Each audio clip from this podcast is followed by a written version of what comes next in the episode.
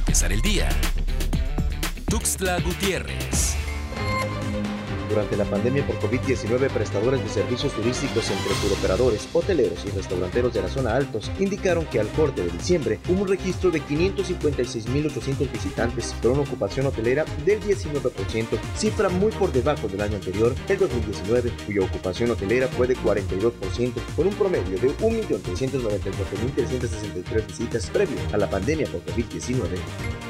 Este lunes partió la caravana motorizada de la Coordinadora Nacional de Trabajadores de la Educación a la Ciudad de México como inicio de su jornada de lucha por la defensa de la Caja de Ahorro y PADES por la reinstalación de la Mesa Nacional Cente AMLO. Este martes 23 de marzo arribaron a la capital del país y se manifestaron para exigir atención por parte del presidente de la República luego de que el 17 de marzo autoridades de la Universidad Autónoma de Chiapas de estudiantes en paro rompieron el diálogo, este lunes 22 de marzo se reanudó la mesa de trabajo en donde se discutieron los puntos pendientes del pliego petitorio.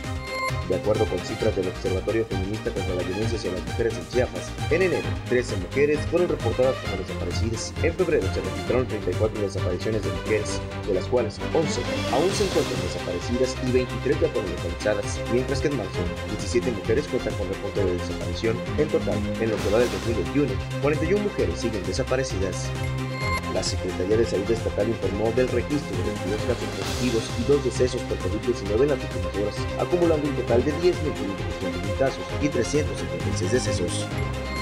Para empezar el día, Tuxtla Gutiérrez.